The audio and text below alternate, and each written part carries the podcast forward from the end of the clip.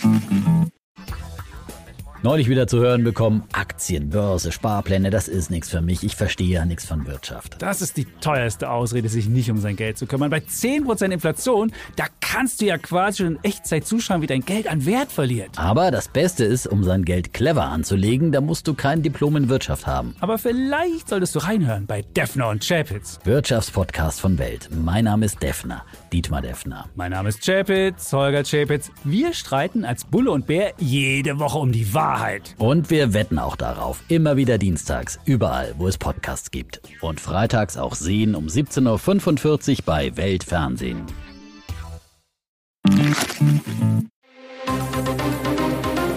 Das Bild News Update. Es ist Donnerstag, der 21. Dezember und das sind die Bild-Top-Meldungen. Tote nach Schüssen an Uni in Prag. Exklusiv. Baumgart-Entscheidung in Köln gefallen. Protest gegen Lauterbach. Zehntausende Arztpraxen zwischen den Feiertagen dicht. Tote nach Schüssen an Uni in Prag. An einer Hochschule in der Prager Innenstadt soll es Tote und Verletzte geben. Das teilte die Polizei nach Angaben der Agentur CTK am Donnerstag mit. Nach ersten Informationen soll es zu dem Vorfall an der Philosophischen Fakultät der Karls-Universität am Jan-Palach-Platz gekommen sein. Dort werden Geisteswissenschaften unterrichtet. Die Polizei war mit einem Großaufgebot vor Ort. Sie rief die Menschen auf, die Gegend weiträumig zu meiden. Anwohner sollten nicht aus dem Haus gehen. Auf Fotos war zu sehen, wie Studenten das Gebäude mit erhobenen Armen verlassen. Zur Zahl der Toten und Verletzten gab es zunächst noch keine näheren Angaben. Der Jan-Palach-Platz befindet sich nur wenige hundert Meter von der weltbekannten Karlsbrücke entfernt. Mehr zu den Schüssen gleich auf Bild.de. Krisenclub Köln. Baumgart aus offiziell. Bild weiß, Steffen Baumgart ist nicht mehr Trainer beim 1. FC Köln. Der klare und von vielen erwartete Rücktritt allerdings soll es nicht sein. Nach dem 0:2 bei Union Berlin, dem Absturz auf Bundesliga-Tabellenplatz 17 und der anschließenden Analyse noch in der Nacht einigten sich die Bosse und Baumgart vielmehr auf eine gemeinsame Entscheidung. Am Nachmittag gab der Club das aus offiziell bekannt.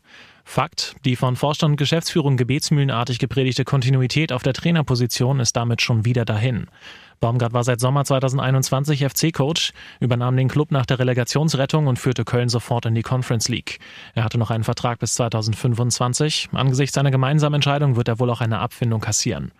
Nach Bildinformationen sind auch bei Baumgart selbst in den letzten zwei Wochen immer mehr Zweifel aufgekommen. Dazu fehlte ihm zuletzt der klare Rückhalt seiner Bosse, sowohl vom Vorstand als auch von Sportchef Christian Keller, dessen Sparkurs Baumgart zuletzt hart kritisierte. Deshalb soll sogar schon vor dem Berlin-Spiel festgestanden haben, dass man sich trennt. Der Coach selbst hatte sein Aus unmittelbar nach der Union-Pleite mehr oder weniger angekündigt, sagte Sätze wie, es geht nicht um Flinte ins Korn werfen, es geht um den FC und das ist mein Verein, es geht darum, was das Beste für den Verein ist. Oder es ist klar, dass wir alles hinterfragen, auch den Trainer, es ist doch klar, dass wir uns in alle Richtungen Gedanken machen. Nach Bildinformationen steht noch kein Nachfolgekandidat fest, eine Spur aber könnte zu Kölns U21-Trainer Evangelos Bonias führen, der Baumgarts Spielidee im Nachwuchsbereich festigen sollte und in regelmäßigem Austausch mit Baumgart stand. Protest gegen Lauterbach. Zehntausende Arztpraxen zwischen den Feiertagen dicht. Wer zwischen den Jahren krank wird und ärztliche Hilfe braucht, bekommt ein Mega-Problem. Sehr viele Arztpraxen in Deutschland machen nämlich dicht. Was auf den ersten Blick wie ein schöner verlängerter Urlaub aussieht, soll offiziell eine Protestaktion sein. Laut dem Virchow-Bund, dem Verband der niedergelassenen Ärzte Deutschlands, protestieren die Mediziner gegen die Gesundheitspolitik von Karl Lauterbach. Laut Virchow-Bund bleiben zwischen dem 27. und 29. Dezember von Bayern bis Schleswig-Holstein 10.000 Hausarzt- und Facharztpraxen geschlossen. Der Verband rechnet mit einer Teilnahmequote von 70 Prozent der rund 100.000 Praxen im ganzen Land. Wer nachrechnet, inklusive der Feiertage sperren die Praxen so diesmal ganze zehn Tage am Stück zu. Damit erreiche der seit über 15 Monate anhaltende Protest eine neue Dimension, so der Virchow-Bund. Angeblich haben sich zahlreiche Berufsverbände der Ärzteschaft den Schließungen angeschlossen. Der Virchow-Bund schreibt, die Kampagne Praxis in Not wird aktuell von 23 Verbänden unterstützt, darunter auch der Verband der medizinischen Fachberufe, der die medizinischen Fachangestellten und Arzthelferinnen vertritt. Einige der Forderungen der Ärzte, Wiedereinführung der Neupatientenregelung, Schluss mit der Budgetierung in allen Fachgruppen, eine neue Krankenhausreform, mindestens 5000 Medizinstudienplätze mehr. Dr. Dirk Heinrich, Bundesvorsitzender des Virchow-Bundes, wo man auch hinblickt, beinahe jede Arztpraxis ist aktuell massiv überlastet. Besonders bitter dabei ist, dass die meisten schon den Zero Pay Day erreicht haben, also rechnerisch seit Mitte November keinen Cent für die Behandlung von Kassenpatienten erhalten. Mit dem Protest möchten die Praxen einerseits auf diese Misere hinweisen, andererseits sollen die zusätzlichen freien Tage zum Jahresende Ende ein positives Signal an die Angestellten sein, um sie trotz der täglichen Belastung zu motivieren.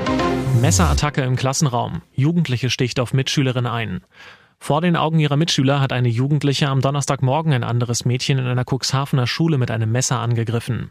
Ein Polizeisprecher sagt zu Bild, das Opfer ist schwer, aber nicht lebensgefährlich verletzt in ein Krankenhaus gekommen. Das andere Mädchen wurde vorläufig festgenommen. Wie die Cuxhavener Polizei auf X mitteilte, sei eine Auseinandersetzung zwischen der Tatverdächtigen und dem Opfer der Auslöser für die Tat gewesen. Worum es bei dem Streit ging, war zunächst unklar.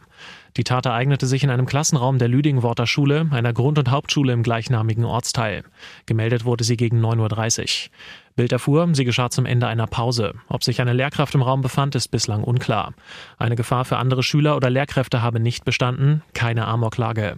Niedersachsens Kultusministerin Julia Willi Hamburg sagte, ich bin zutiefst bestürzt über diese Tat in einer unserer Schulen.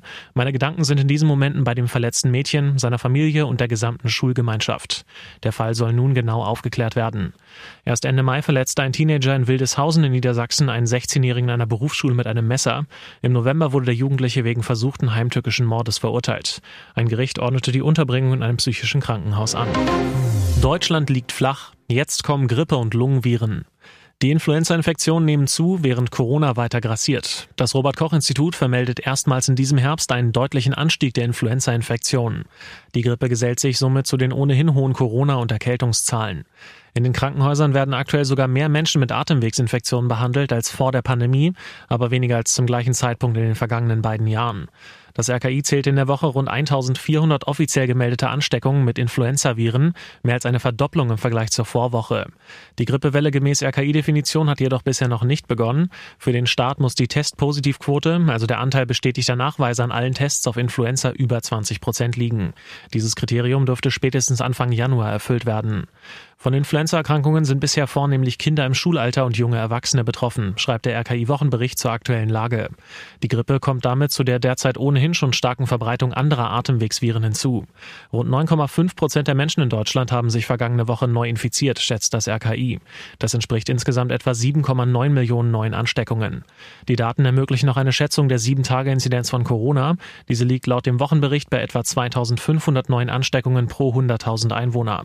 Hochgerechnet auf alle 83,2 Millionen Menschen in Deutschland entspreche dies rund 2,1 Millionen Ansteckungen mit Covid-19. Und jetzt weitere wichtige Meldungen des Tages vom Bild Newsdesk. Verteidigungsminister Umjerov in Bild, Ukraine-Flüchtlinge zurück an die Front. Diese Ansage ist politischer Sprengstoff und könnte schwere Konsequenzen für Hunderttausende ukrainischer Männer mit sich bringen, die im Ausland leben. Der neue Verteidigungsminister der Ukraine, Rustem Umjerov, will sie alle an die Front schicken. Umjerov, selbst Krim-Tatar und seit September Verteidigungsminister, kündigte im Bildinterview an, alle ukrainischen Männer im wehrfähigen Alter von künftig 25 bis 60 Jahren sollen eine Aufforderung erhalten, sich in den Rekrutierungszentren der ukrainischen Streitkräfte zu melden. Um Jirovs Devise Wir möchten Gerechtigkeit für alle, denn es geht ja um unser eigenes Land. Wir schicken Ihnen eine Einladung. Mehr noch im ersten Interview, das der Minister einem europäischen Medium gegeben hat, droht er auch mit Sanktionen für diejenigen, die der Aufforderung nicht Folge leisten sollten. Welche Sanktionen das sein werden, steht allerdings noch nicht fest. Wir besprechen noch, was passieren soll, wenn sie nicht freiwillig kommen. Mehr dazu gibt's auf Bild.de. CDU-Chef Merz, Weihnachtsbaumkauf ist Teil deutscher Leitkultur. CDU-Parteichef Friedrich Merz stimmt das Land auf Weihnachten ein. Wie er den Zeitungen der Funke Mediengruppe vom Donnerstag sagte, zählt er den Kauf eines Weihnachtsbaums zur deutschen Leitkultur. Merz wörtlich, wenn wir von Leitkultur sprechen, von unserer Art zu leben, dann gehört für mich dazu, vor Weihnachten einen Weihnachtsbaum zu kaufen. Der CDU-Chef weiter, es ist die Art von christlich-abendländisch geprägter kultureller Identität, die sich über Generationen überträgt von der unsere Kinder geprägt sind und die sie dann so oder so ähnlich selbst weitertragen. Für ihn gehöre dazu aber auch Religionsfreiheit im umfassenden Sinn, ergänzte Merz. Ich wundere mich ein bisschen, dass es offenbar für viele ein Problem ist, wenn wir das so sagen. Die CDU hatte vor eineinhalb Wochen den Entwurf für ihr viertes Grundsatzprogramm vorgelegt, mit dem sie im Bund zurück in die Regierungsverantwortung gelangen will. Breiten Raum nehmen darin die Themen Integration und Migration ein. Die CDU fordert einen Mut zur Leitkultur. Nur wer sich zu unserer Leitkultur bekennt, kann sich integrieren und deutscher Staatsbürger werden, heißt es in dem Dokument. Ihr hört das Bild News Update mit weiteren Meldungen des Tages. Musks Social Media Plattform Down auf X geht nix. Am Morgen ist es in dem Netzwerk von Tech-Milliardär Elon Musk zu einer schweren Störung gekommen. In der Timeline laufen keine aktuellen News ein. Außerdem sind selbst veröffentlichte Posts aus den Profilen vieler Nutzer verschwunden und Neue Posts werden offenbar nicht veröffentlicht bzw. bleiben unsichtbar. Ab 6 Uhr morgens schnellten die Störungsmeldungen auf der Seite in die Höhe. Die Live-Störungskarte von Netzwelt zeigt Probleme in ganz Deutschland. Hier ist das Bild News Update. Und das ist heute auch noch hörenswert. Einigung nach Jahren des Streits. Gefeierter EU-Asyldeal hat einen großen Haken. Erleichterung in Europas Hauptstädten. Nach jahrelangem und unerbittlichen Streit über eine gemeinsame Asylpolitik gab es gestern Morgen eine Einigung auf eine Verschärfung der Regeln. Neu daran, wer sich wie Ungarn der Solidarität bei der Aufnahme von Migranten verweigert, muss künftig trotzdem einen Teil der Kosten übernehmen. 20.000 Euro pro Migrant. Damit will die EU dafür sorgen, dass die Zahl illegaler Einwanderer drastisch sinkt. Beschleunigte Asylverfahren an den Außengrenzen sollen demnach für solche Menschen greifen, die kaum Chancen auf Asyl in der EU haben. Betrifft zum Beispiel Migranten aus Indien, Bangladesch, Marokko, der Türkei oder Tunesien. Außerdem greift die Reform für alle, die versuchen, Behörden mit gefälschten Papieren auszutricksen. Juristisch werden sie dabei als nicht eingereist betrachtet. Ihre Fingerabdrücke werden zu Beginn des Schnellchecks erfasst.